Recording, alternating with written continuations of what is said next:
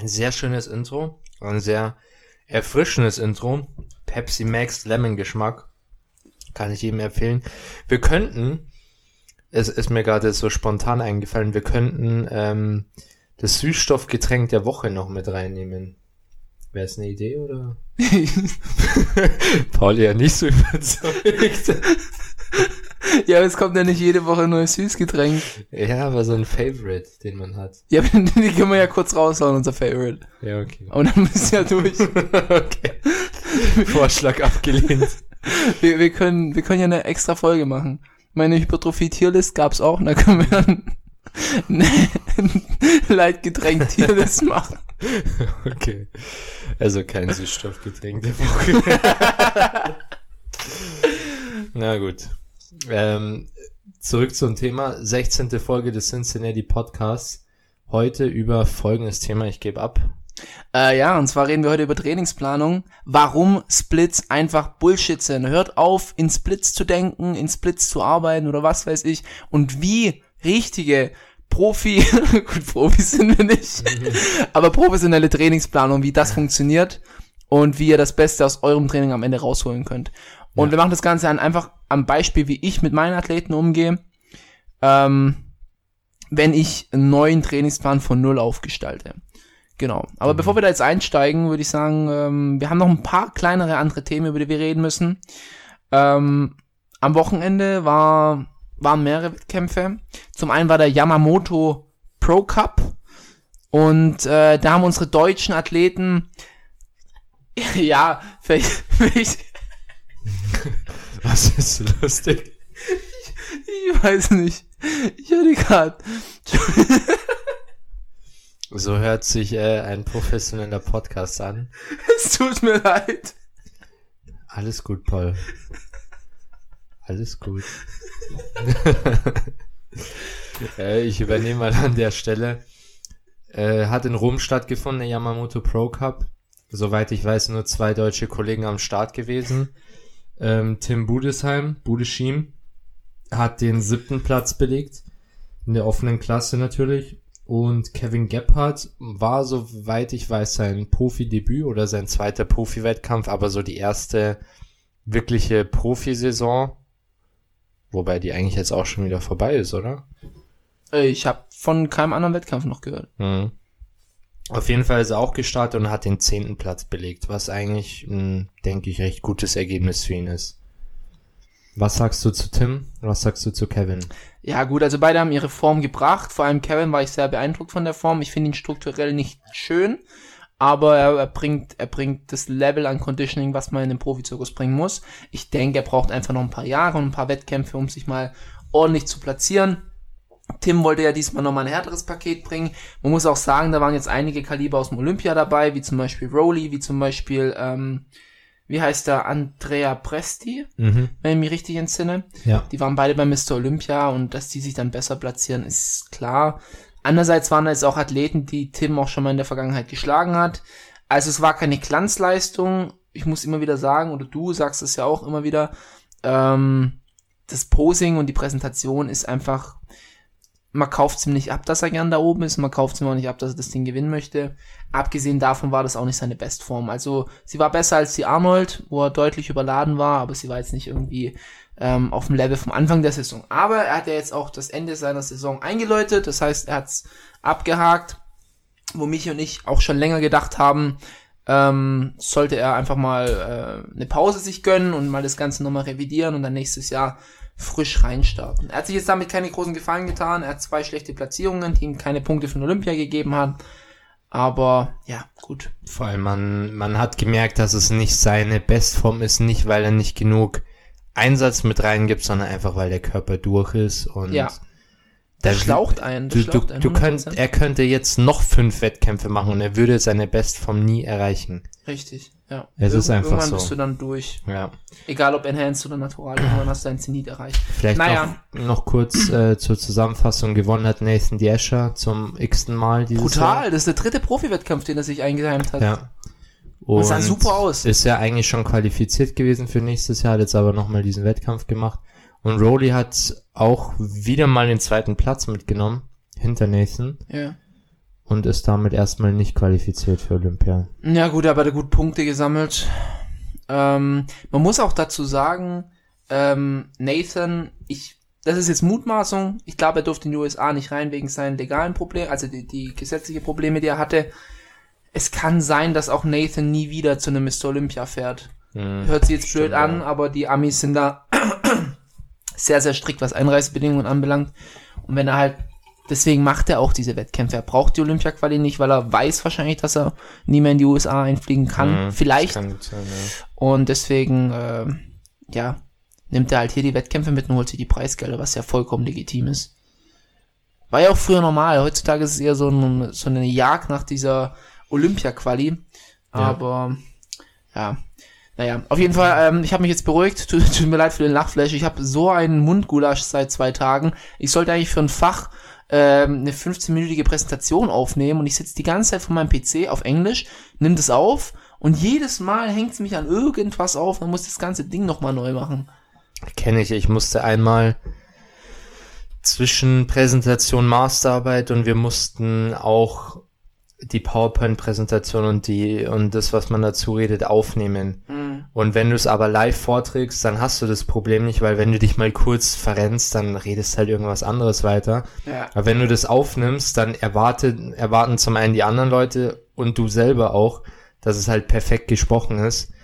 Und ja, kenne ich den Struggle. Das Ding ist immer, wenn du, wenn du für dich selber bist Ja. Und du willst irgendwas auf Englisch raushauen, dann redest du wie ein Native Speaker. Aber sobald du irgendwie eine Kamera auf dich gerichtet hast oder ein, ein, ein Prof oder was weiß ich, da redest du wie der letzte Eumel. Wir sind ein typischer Deutscher. Ja, das Deutscher regt mich immer so auf. äh, und dann denkst du, ey, du kannst eigentlich besser. Ja. Naja, so nur als kleines Side Note. Hast du noch einen Cincinnati-Moment diese Woche? Ja, Brozip auch gestartet. Danke, das war meiner. Und zwar sind wir doch auch immer interessiert an den äh, ja, deutschen Neddy-Kollegen. Und Brozip hat, soweit ich weiß, seine Klasse gewonnen. Auf der in Budapest war ein IFBB Pro Qualifier. Ja, ja, genau. Äh, Budapest IFBB Pro Qualifier. Genau. Ich weiß leider nicht den Namen von dem Wettkampf. und hat seine Klasse gewonnen, aber soweit ich weiß nicht den Gesamtsieg, sonst hätte er sich die Pro Card geholt. Aber Brosep da vielleicht eine kleine Kritik, mach mal ein bisschen publiker, welche Platzierungen, wie der Ablauf war und so. Das ist immer oft ein bisschen undurchsichtig und deswegen weiß ich jetzt auch nicht genau, ich mutmaße jetzt einfach mal. Er hat, also ich weiß, dass er sich den ersten Platz geholt hat in zwei Klassen. Er hat in der True Novize-Klasse und in der Novize-Klasse den ersten Platz belegt und im, beim Pro Qualifier hat er dann den dritten Platz in der Ah, okay. Men's Classic Physik gemacht und das Ganze Okay. hieß Gym Sports Festival Fit Parade. Okay. Dann wissen wir jetzt doch schon mehr. War auch noch ein anderer Kollege am Start, und zwar der Justin Warning. Ähm, ist, Ich glaube glaube, ich, er ist Justus, kann das sein? Justus. Ich weiß es gar nicht. Okay. Ähm, ist auf jeden Fall. Ich habe mir seine Instagram-Story angeschaut. Er ist, glaube ich, ein bisschen untergegangen. Also nicht leistungsmäßig, sondern aufgrund des ho des ja star oder relativ hohen Teilnehmerfelds. Also viele viele Mitkämpfer dabei gewesen und soll auch sehr sehr chaotisch gewesen sein der Wettkampf. Aber gut, auf jeden Fall. Ja, das habe ich auch mitgekriegt. Irgendwie kamen die dann erst sehr, sehr spät dran. Ja, und auch, es soll wirklich, wirklich chaotisch gewesen sein. Und ich glaube, er hat aber in einer Klasse den dritten Platz geholt. Ja, der er hat, gewonnen hat? hat bei den gleichen Klassen wie Brosep gestartet. Genau. Mit dem einen oder anderen dritten Platz. Ja, er war ein bisschen, er war nicht so ganz in Form und ist halt deswegen, denke ich mal, ein bisschen untergegangen. Aber ich denke mal, so fleischtechnisch sind Brosep und Justin beide haben die, haben die mithalten können. Und das ist ja schon mal was ganz Besonderes. Klar, die Athleten, wenn man so im Detail guckt, merkt man so, okay, die anderen, die wiegen wahrscheinlich 8, 9 Kilo mehr. Das sieht man dann schon. Aber wenn du halt einfach eine besondere Struktur hast, und das haben alle beide, und diese krassen Proportionen in dir selber hast, dann fällt das gar nicht mehr so krass ins Gewicht. Ich fand Brosip sah brutal aus in dem Line, in dem Line-Up. Ja, das so, ja, das sowieso, ja. Absolut verdient gewonnen, muss Ja. man so sagen. Schade, dass es nicht für die Pro-Card gereicht hat. Ich Ja. fände das voll cool. Ich hab aber äh, Big Busy, kennst du ja, oder? Ja. Der hat auch einen Trainingskollegen, der ist, glaube ich, Italiener und der soll anscheinend auch Neddy sein. also will jetzt hier gar nichts unterstellen oder so, ich weiß es einfach nur nicht oder ich, ich verfolge den Kollegen nicht. Auf jeden Fall hat der Big Busy in der Story gepostet, dass der sich auf diesen Wettkampf die Pro-Card geholt hat als Neddy in der Mm, Classic okay. Physik oder in einer anderen Klasse, ich weiß es nicht genau. Also es ist jetzt keine Seltenheit mehr. Bob Waterhouse war, glaube ich, der erste, der, der, der war ein DFAC Pro, wenn ich mich richtig erinnere, der jetzt IFBB Pro ist. Ähm, ich denke, dass es in der Klasse wirklich möglich ist, wenn du ein Genetic Freak bist und wirklich schon 10, 15 Jahre Training auf dem Buckel hast, dass du dir deine Pro-Card irgendwann irgendwo abstaubst. Aber ja gut, ob es dann für mehr reicht, ist halt dann die nächste Frage. Ja. Aber trotzdem, honorable Mentions, wie man so Auf jeden Fall, war auch, war auch mein Highlight diese Woche. Hast du einen Manga-Quark?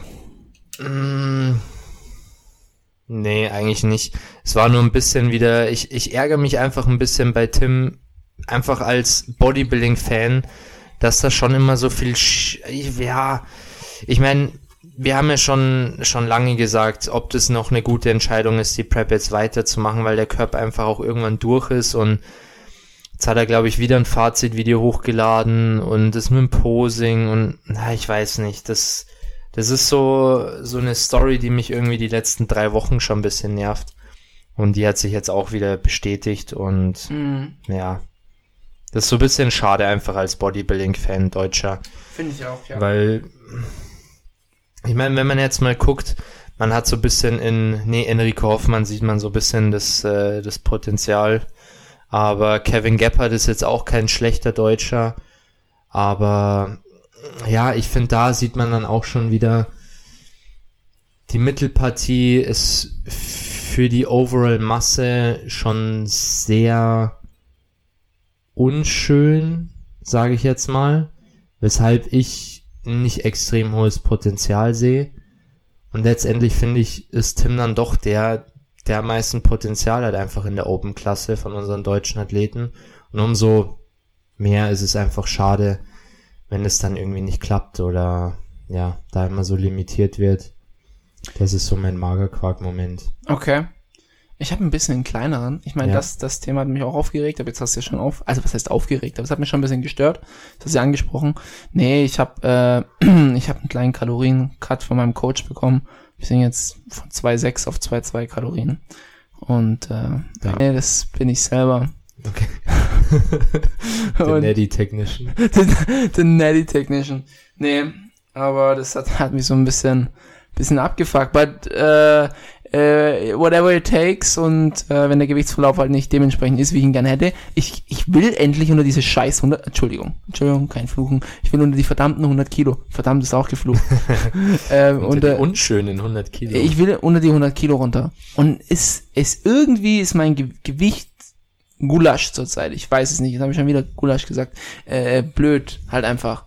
Ja, naja. Jetzt habe ich nach dem Training nur noch 25 Gramm Schoko Crispies oh, und vor dem Training nur 30 Gramm gesüßtes Popcorn. Und abends gibt's nur ein Burrito als zwei. Aber ich, I will survive. For, for a greater purpose. ja. Das ist mein kleiner Wermutstropfen. Aber ich bin gespannt, wenn es die erste Posing-Session gibt. Ja, bin ich auch Und gespannt. Ich glaube, äh, es wird gut. Mhm. Schauen wir mal, schauen wir mal, schauen wir mal. Ähm, gut, ich würde sagen, wir starten direkt ins Thema rein, Wir starten rein. ähm, weil Paul muss ins Bettchen.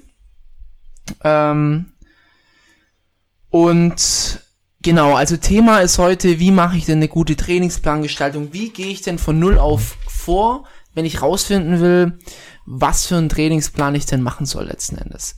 Und generell ist es so, wenn ich mit Athleten anfange zu arbeiten, in der Regel arbeiten die, du bist jetzt eine Ausnahme, aber in der Regel haben die noch nie zyklisch gearbeitet, die wissen nicht, was sind Volume Landmarks, also das heißt, wo ist denn mein Volumen, wo ist mein, Vielleicht, ich, ich würde jetzt hier einfach mal den Part des, des Trainingsline spielen und dich Fragen stellen, also Fragen stellen, Okay, wenn, wenn ja, ich perfekt, nicht, wenn ich nicht, ich meine, wenn ich nicht mitkomme. okay, alles Und klar. jetzt wäre meine erste Frage, was ist zyklisch? Zyklisch heißt, dass wir ähm, keinen statischen Volumenansatz verfolgen. Das heißt, ein statischer Volumenansatz wäre einfach nur, ich mache diese Woche dieses Training und ich mache nächste Woche dieses Training und übernächste und über, über, übernächste.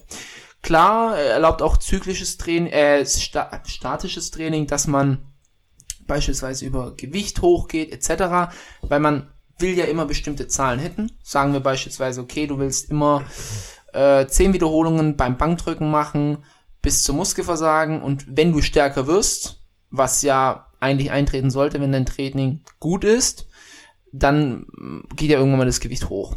Aber zyklisch heißt in diesem Kontext eben, dass dein Volumen jede Woche genau das gleiche ist. Das heißt, ich mache jede Woche 10 Sätze für den Bizeps beispielsweise. Ändere da nichts dran. Zyklisches Training ist super für Anfänger und auch ähm, Intermediate auf Deutsch. Äh, Fortgeschrittene. Fortgeschrittene. Ähm, macht das beides Sinn. Es, es gibt auch genügend sehr weit Fortgeschrittene, ähm, die auch mit einem statischen An habe ich gerade zyklisch oder statisch gesagt? Ich glaube, jetzt hast du ein bisschen durcheinander gebracht. statisch. Statisch ist super für Anfänger, das heißt, du gibst ihnen einen Plan und sagst, okay, du versuchst einfach von Woche zu Woche Gewicht drauf zu halten. Das funktioniert bestens. Bei Fortgeschrittenen funktioniert das auch noch sehr, sehr gut, aber irgendwann wirst du auf Schwierigkeiten mit dem statischen Ansatz stoßen, einfach weil du nicht von Woche zu Woche mehr Progress überhaupt machen kannst. Als Fortgeschrittener kannst du es vielleicht noch auf einer Monatsbasis, aber irgendwann ist es höchstens noch auf einer Zyk äh, Zyklusbasis. Also das heißt, von Zyklus zu Zyklus kann ich mich in irgendeiner Form noch steigern. So, was ist der große Vorteil von einem zyklischen Ansatz? Du wirst über Zeitraum X einen höheren Stimulus ähm, angehäuft haben, wie wenn du die ganze Zeit statisch bist. Wenn du statisch arbeitest, hast du jede Woche so viel Ermüdung angehäuft, dass du sie bis zur nächsten Woche regenerieren kannst. Das ist ganz logisch. Du machst montags Brust-Bizeps, dann machst du vielleicht donnerstags nochmal Brust-Bizeps und bis zum nächsten Montag bist du wieder fit, kannst das gleiche nochmal hitten. Wenn du es nicht machen würdest, müsstest du irgendwo eine Pause einbauen. Weil irgendwann wird deine Fatigue, die ja akkumuliert wird, also deine Ermüdung, die akkumuliert wird, wird ja irgendwann mal, muss, muss ja abgebaut werden. Du kannst ja nicht bis ins Unendliche dich ermüden. Das heißt, wenn ich, wenn ich sagen wir, pro Woche 5% zu viel Ermüdung anhäuf, einfach ich mache 5% zu viel, dann muss ich irgendwann mal das Ganze reduzieren. Genau, aber bei einem statischen Ansatz versuchst du immer 100% zu machen, also genauso viel, wie du in dieser Woche regenerieren kannst, bis zur nächsten Woche. So. Ich glaube, vielleicht mal so als Beispiel zu nennen, also was viele immer unter Deload versch- oder wenn sie, wenn, wenn man Deload hört, das ist eigentlich meistens mit einem zyklischen Ansatz verbunden. Du hast quasi standardmäßig Woche eins, Woche zwei, also eine Intro-Week, wo du, wo du wieder reinkommst nach dem Deload. Wir nennen es jetzt einfach mal Intro-Week. Dann hast du zwei Anpassungswochen.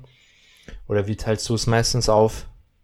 Zwei Intro-Weeks, eine Ich habe Intro-Week? eine Introwoche Ja. und äh, drei Akkumulationswochen und eine Overreaching-Woche und eine Deload-Woche. In der Regel, aber da komme ich später noch dazu. Das ist äh, nicht, nicht Schema X. Also quasi man hat eine Intro-Week, wo man sich wieder anpasst nach dem Deload und dann ein paar Wochen eben drei oder zwei oder je nachdem, dem man das, das äh, Volumen steigert oder generell die, ja, die Last auf die Muskulatur, also das ganze Volumen und so weiter steigert, einfach den Load steigert und dann eine Overreaching Week, in der man wirklich overreached, das heißt die, die Muskulatur noch mehr ermüdet und dann eben den Deload hat. Also so ist quasi der Zyklus. Man baut sich so auf, äh, bis man dann zum Deload kommt, wo dann wieder die Regeneration äh, priorisiert wird und dann, genau. Also ich denke mal, so kann man, kann man so ein Beispiel liefern, was ein zyklischer Plan ist. Genau, und äh, warum macht man das Ganze? Wie gesagt, man kann halt, sagen wir, wir betrachten einen sechs Wochen Zeitraum. Nur mal so als Beispiel. Wir haben unsere Introwoche, wir haben unsere Akkumulationswochen, am Ende Overreaching und Deload. Du wirst overall, wenn du diesen Ansatz verfolgst, indem du stetig von Woche zu Woche den Stress erhöhst, am Ende mehr Stress oder Stimulus akkumuliert haben und trotzdem am Ende der Deload-Woche regeneriert sein, wie wenn du sechs Wochen jedes Mal das gleiche machst und immer, sagen wir, Sonntagabends fertig regeneriert bist und in die nächste Trainingswoche einsteigen kannst. Das ist der Hauptvorteil.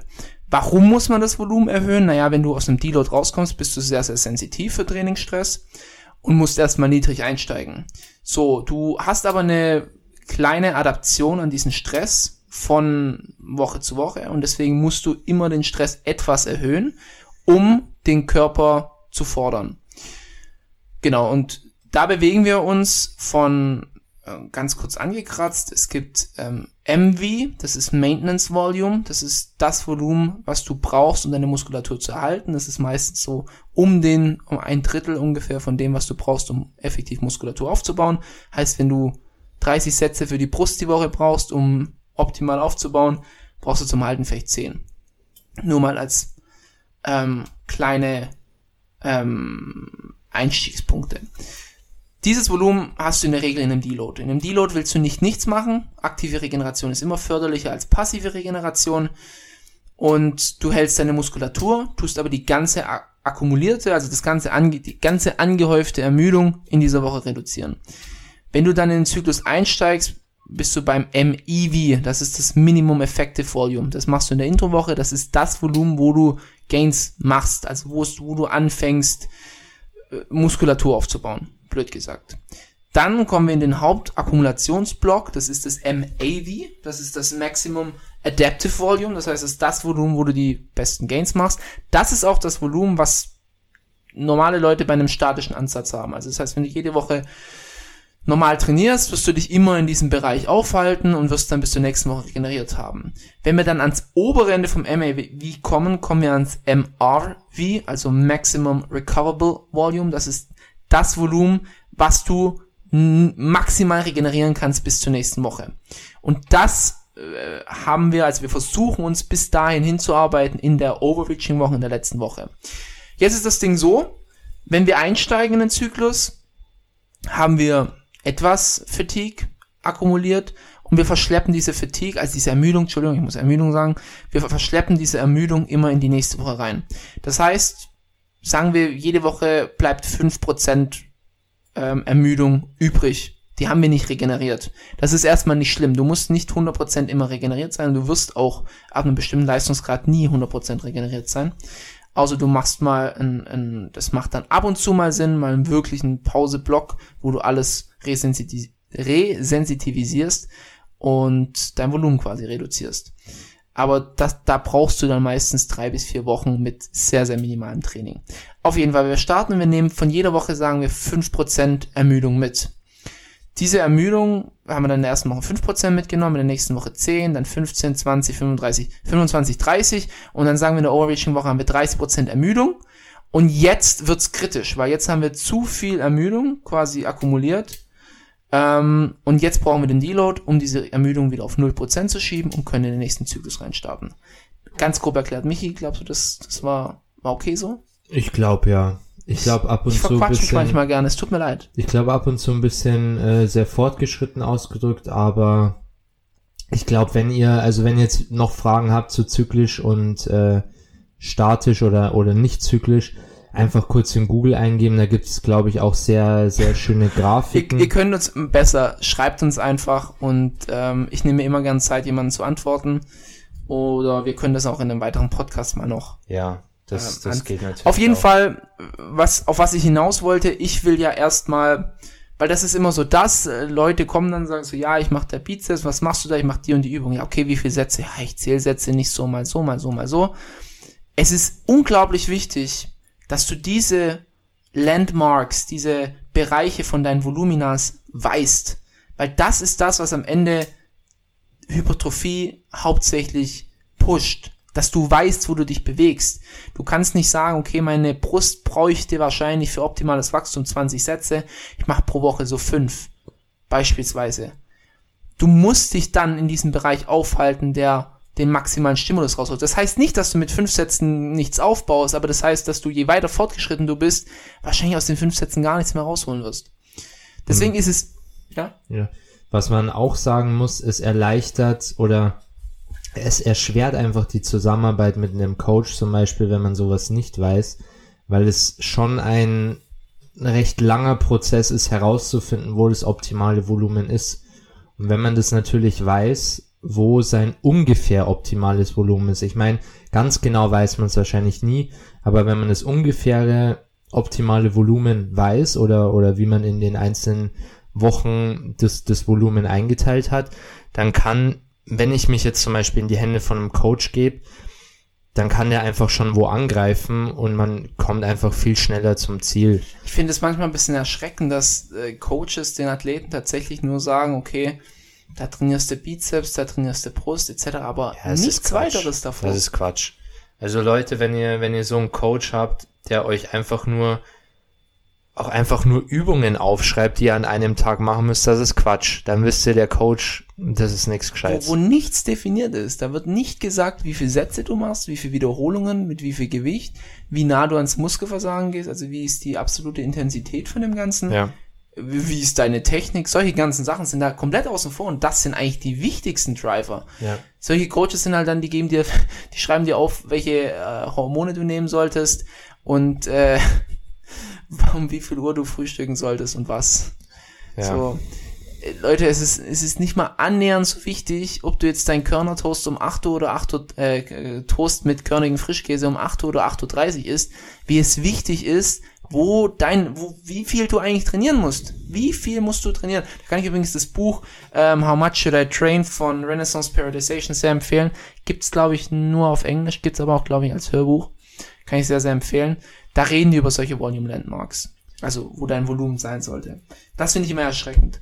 Naja, aber auf jeden Fall, um das, um, ich, ich denke mal, um das einfach zu formulieren, ich muss von meinem Athleten herausfinden, okay, wo ist dein Haltevolumen, mit dem du deine Muskulatur hältst, wo machst du, fängst an Gains zu machen, wo machst du die besten Gains und wo ist Schluss, wo ist Schicht im Schacht. So mal ganz einfach formuliert. Wie finde ich das heraus? Ganz einfach, also beim Tom habe ich so gemacht. Tom war jetzt so der Jüngste. Bei Michi hatte ich eben schon die Zahlen, hat mir jetzt alles geben können, mit denen konnte ich arbeiten. Tom hatte davon wenig Ahnung und ich habe gesagt, okay, du machst jetzt den Trainingsplan, den du gerade hast. Weil intuitiv tun ja die meisten Sportler sich schon irgendwo an einem Optimum aufhalten.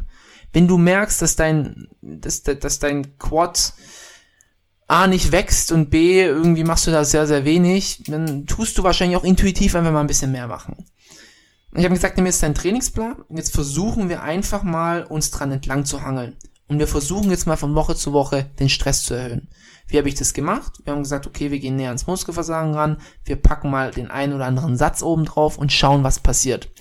Und dann kamen halt irgendwann mal Zahlen raus. Das ging, ich weiß nicht mehr wie lange, das ging wahrscheinlich sechs Wochen oder sowas, wo er dann immer wieder gesagt hat, okay, guck mal, jetzt, jetzt bin ich hier beim Rücken an einem Punkt, wo ich so sag, boah, ich kann nicht mehr. Das ist, der ist einfach am Eimer. Da hab ich gesagt, ey, cool, wir haben schon mal eine Zahl. Und dann kam es bei den Armen und dann kam hier, guck mal, beim Trizeps bin ich hier voll am Ende, geht nichts mehr. Ähm, bei der Brust habe ich noch so viel Potenzial. Ich sage, okay, Brust, gehen wir einfach mal zwei Sätze hoch die Woche oder drei Sätze. Wir pushen einfach mal die Limits und schauen, wo führt uns das hin. Nachdem wir das dann abgeschlossen haben, hatte ich dann schon mal Zahlen. Ich habe gesehen, okay, wo hat er angefangen und wo ist er hingegangen. Jetzt haben wir unsere Landmarks, ganz, ganz grob. Und das ist auch ganz wichtig, weil Michi das vorhin angesprochen hat, die sind nicht fix. Das heißt, das Volumen, was du heute brauchst, ist nicht dasselbe, was du in einem Jahr brauchst. Wenn du heute 20 Sätze für einen Quad brauchst und in einem Jahr irgendwie 200 Kilo mehr beugst, dann wirst du nicht mehr so viele Sätze brauchen, um dich adäquat zu stimulieren. Das ist ganz, ganz normal. Guckt euch die besten Powerlifter der Welt an mit riesen Schenkeln. Die machen keine 30 Sätze für einen Quad die Woche. Die können das gar nicht verkraften. Das funktioniert nicht. Das ist eine Wiederholung mit 300 Kilo Kniebeuge ist das schon so ermüdend, dass sie ganz, ganz schnell am Ende sind.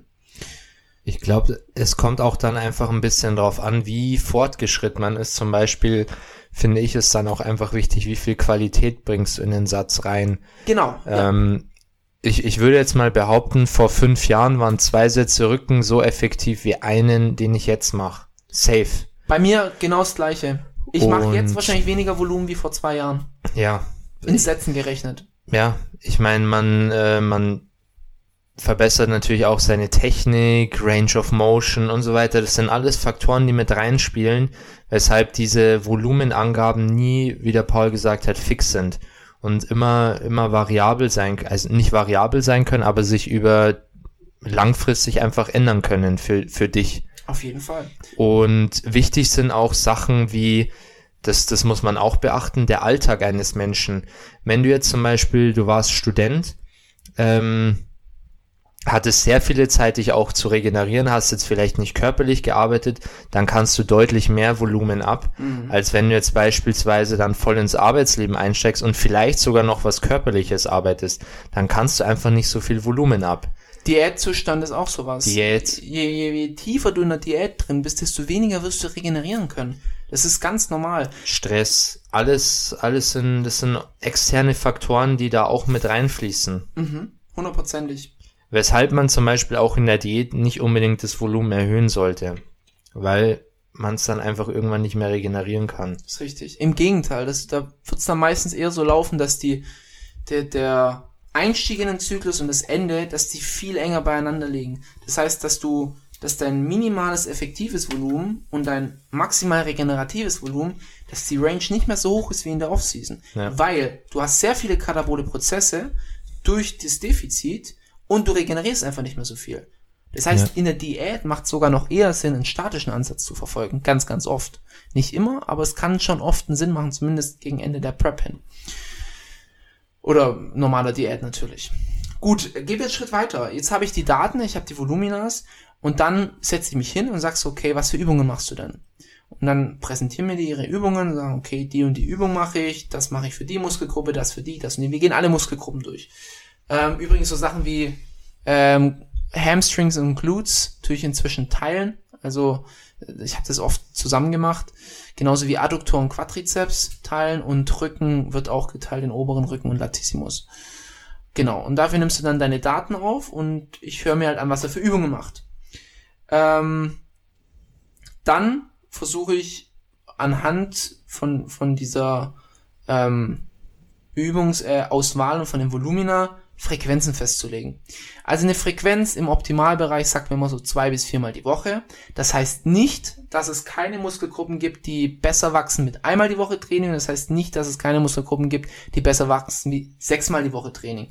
Ich mache das davon abhängig, wie viel Volumen denn der Athlet braucht.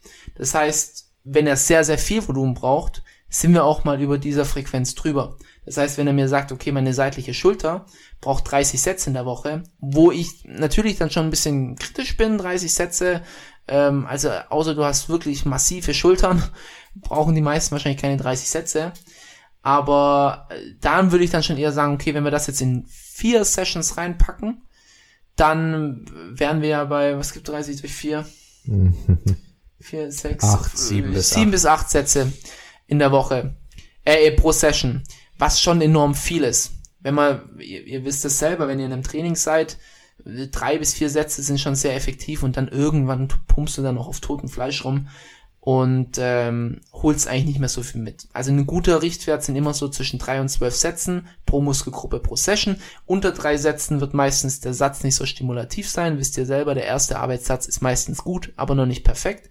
Deswegen sagen wir mal drei Sätze und ab zwölf Sätze scheint es dann so, dass du nur noch oder hauptsächlich Junk Volume, also Volumen anhäufst, was nicht mehr stimulativ ist, sondern eigentlich nur noch, ja, wie gesagt, auf totem Fleisch rumgepumpt ist.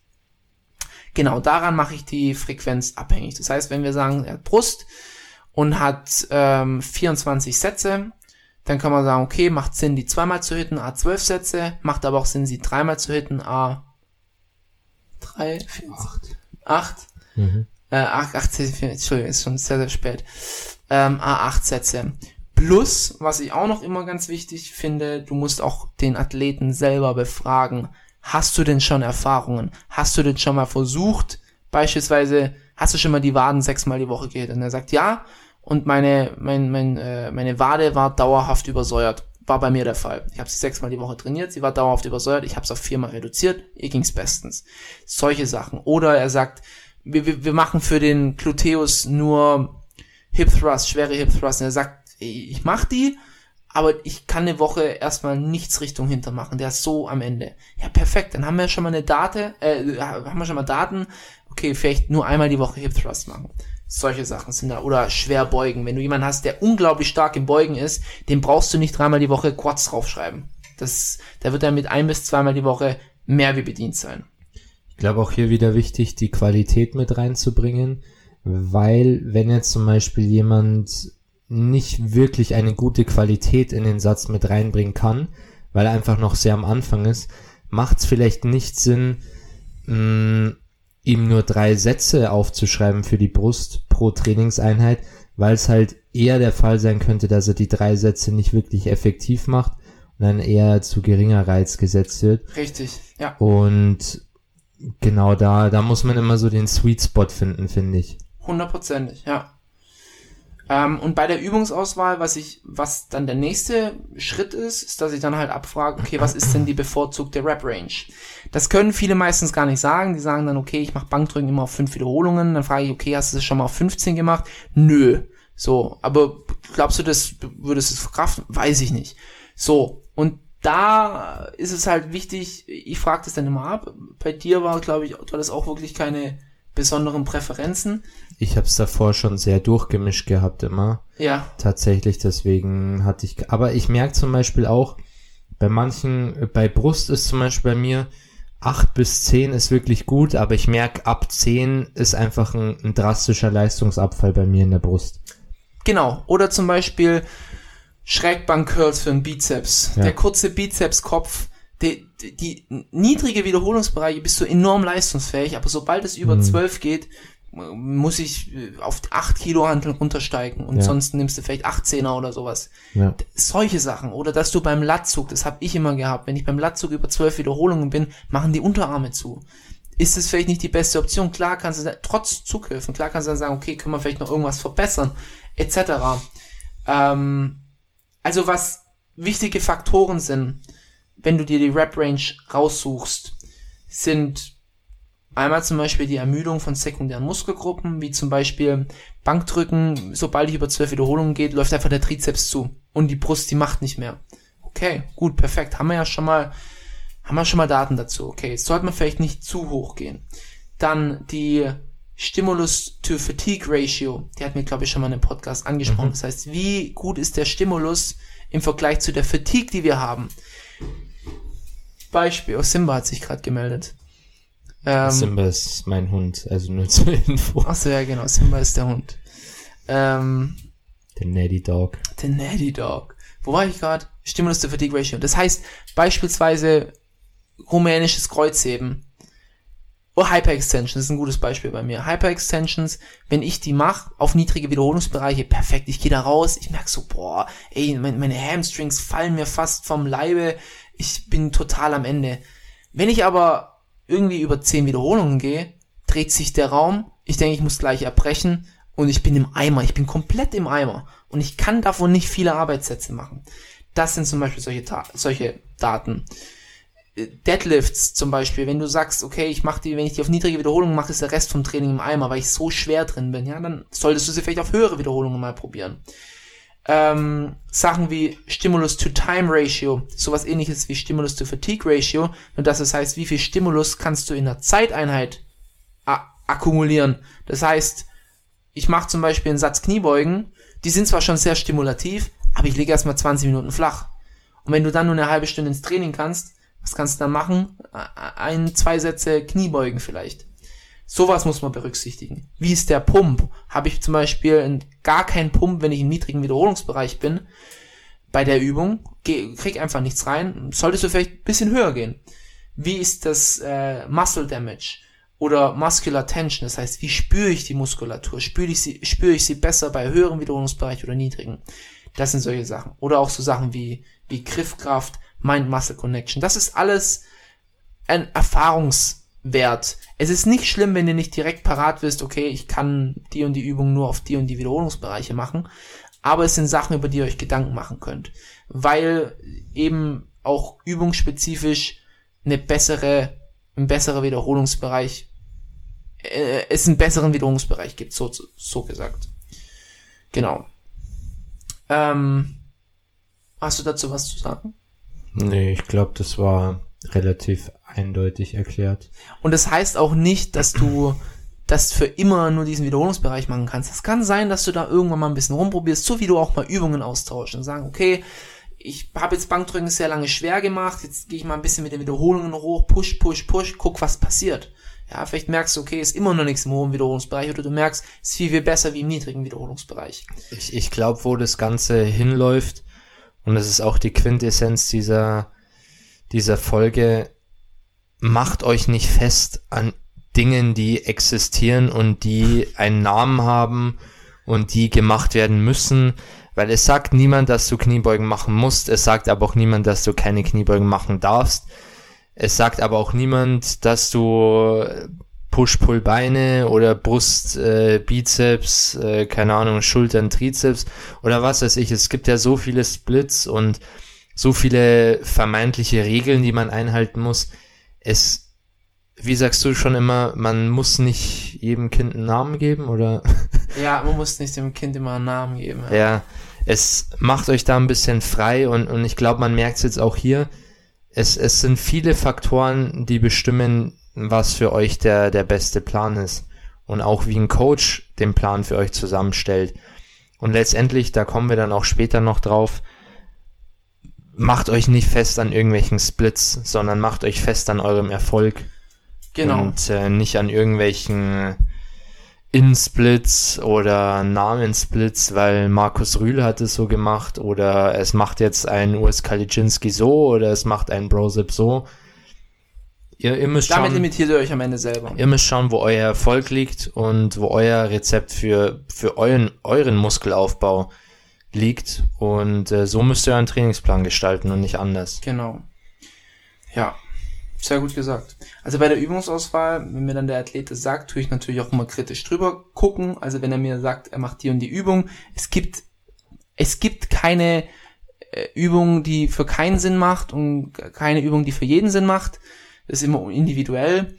Aber ich tu dann einfach drüber schauen. Wenn ich zum Beispiel sehe, okay, er macht für die Brust nur Schrägbank-Varianten, werde ich natürlich schon fragen, warum ist das so? Oder er lässt bestimmte Movements aus. Sowas tue ich dann immer kritisch beäugen.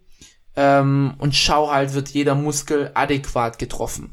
Auch natürlich in Abhängigkeit von den individuellen Schwächen. Das heißt, wenn er schwache Arme hat und äh, oder einen schlechten Bizeps hat, und äh, immer nur, keine Ahnung, Hammer Curls macht oder sehr, sehr wenig Volumen macht, dann muss ich das natürlich auch kritisch beugen und sagen, okay, könnten wir da nicht vielleicht noch andere Übungen reinbringen? Also, zusammengefasst, was haben wir? Wir haben unsere Volumenbereichen, wir haben die idealen Frequenzen für die einzelnen Muskelgruppen, wir haben die Übungen, die gemacht werden wollen und wir haben die Wiederholungsbereiche von den Übungen. Daraus bastelt man jetzt am Ende einen Plan, weil jetzt hat man ja die wichtigsten Daten, die man braucht.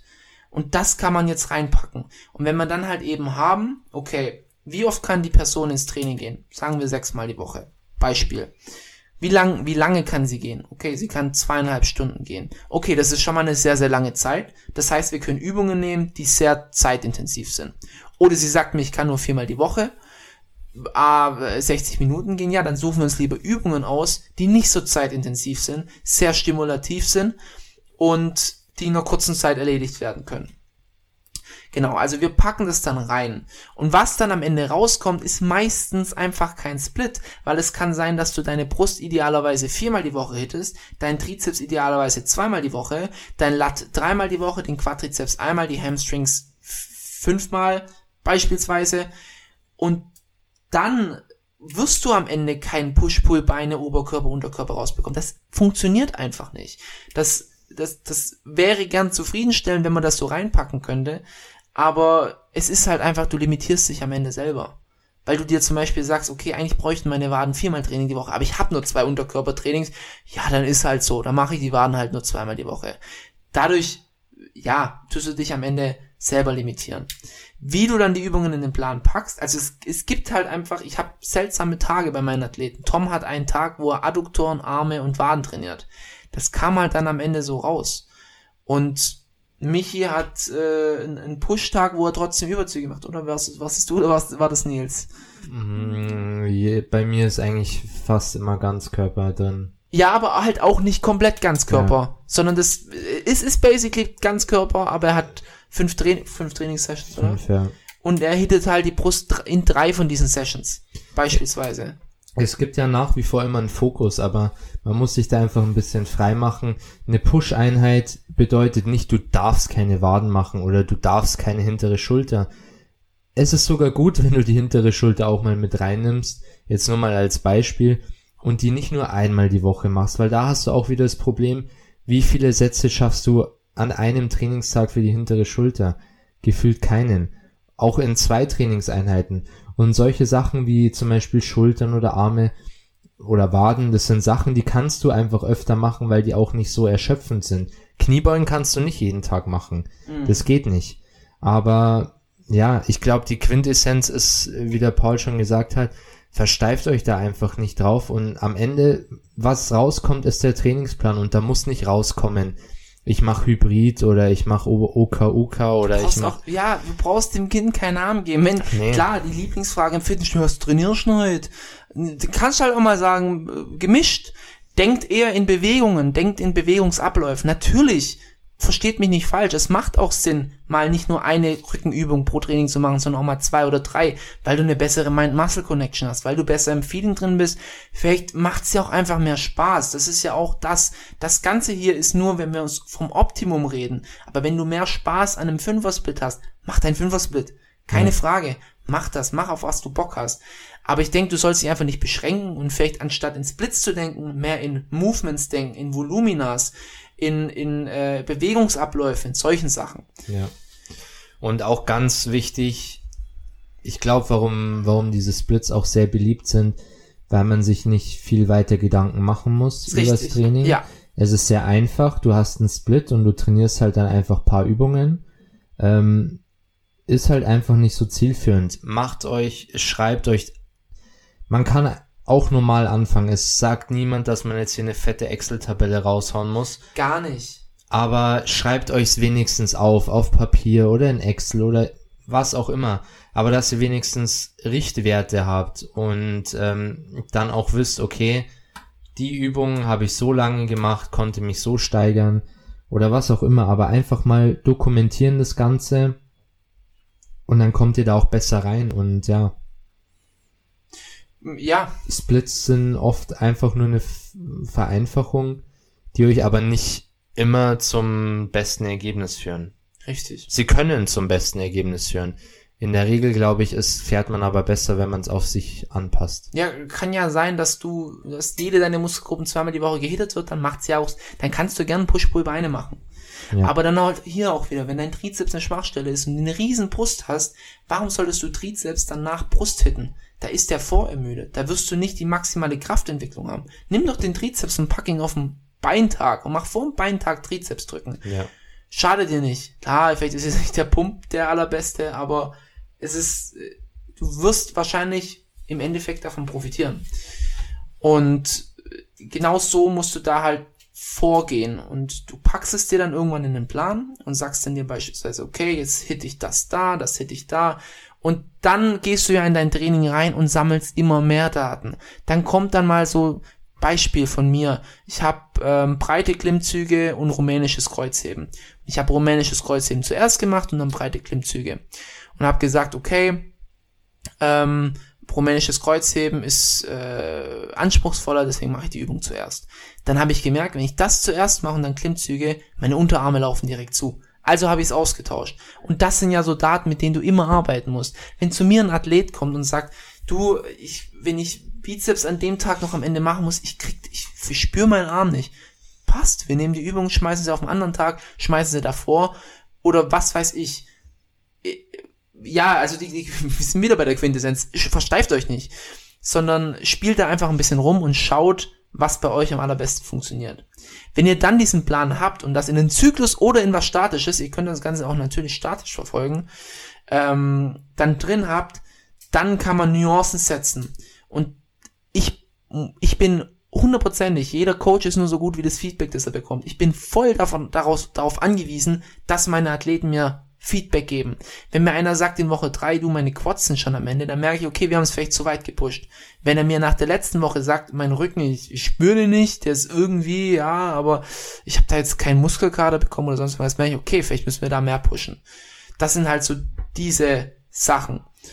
Ähm, und unsere beste Landmark, um zu sehen, also unsere beste, unser bestes Feedback, um zu sehen, funktioniert der Plan, ist, wird der Athlet besser. Wird er stärker, wird er muskulöser, hittet er regelmäßig neue äh, Bestleistungen und wie läuft's halt eben bei ihm?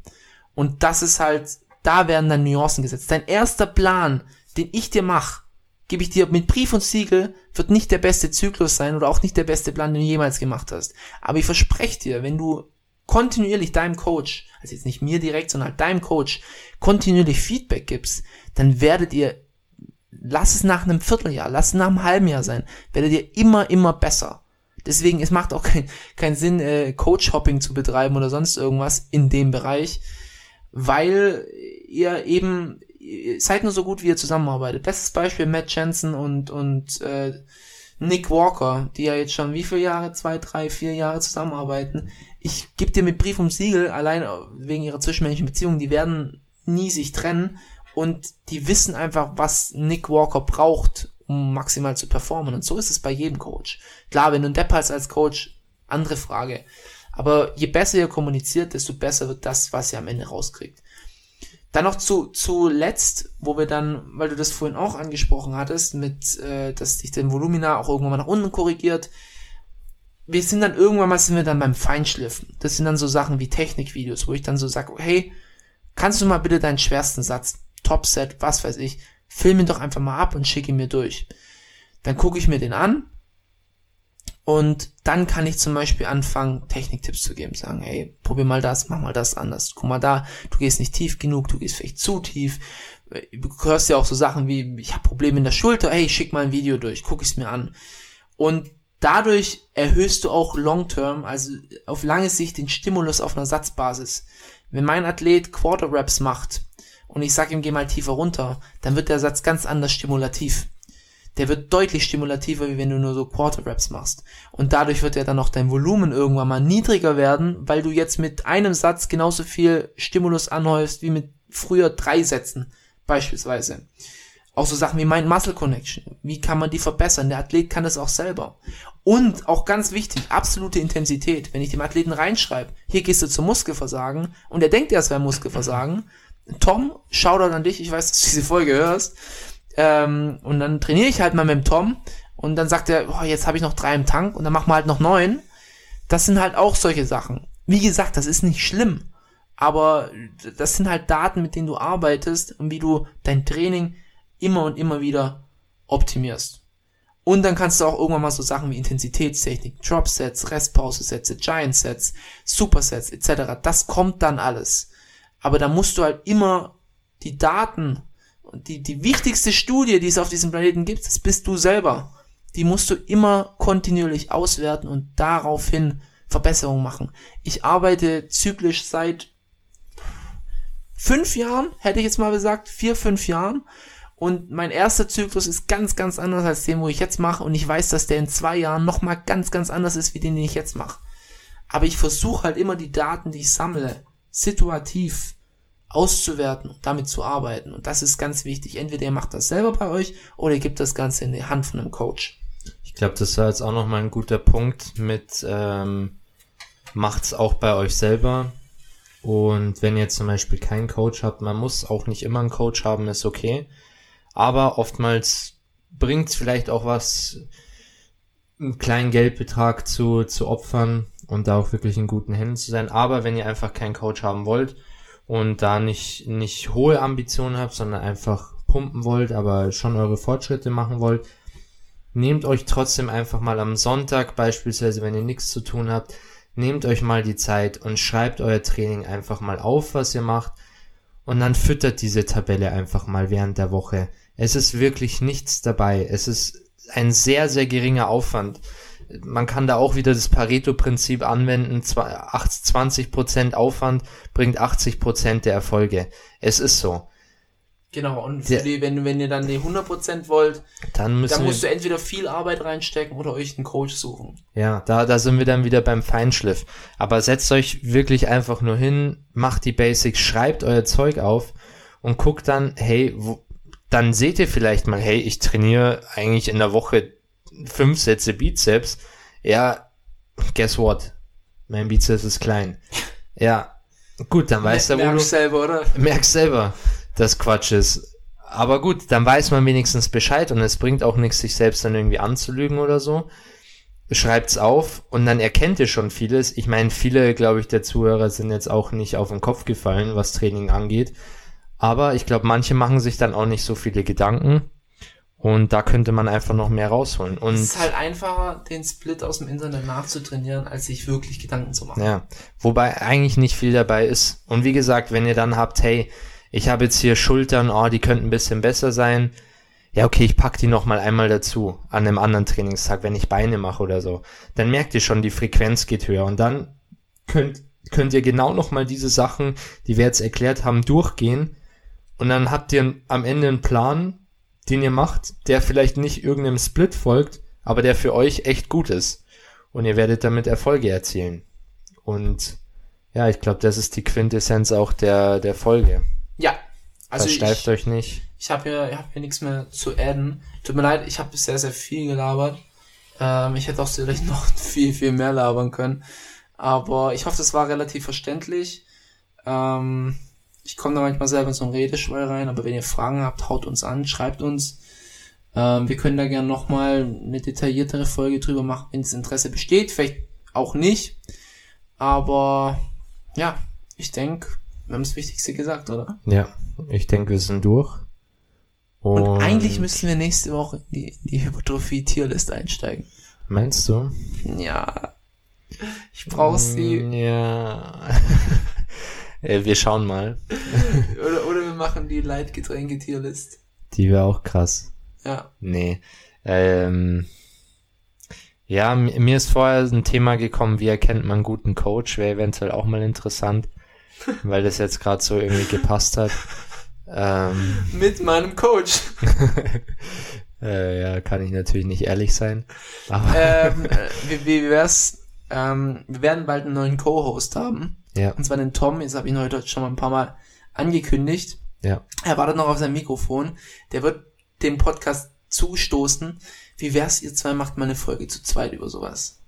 Können wir gerne machen.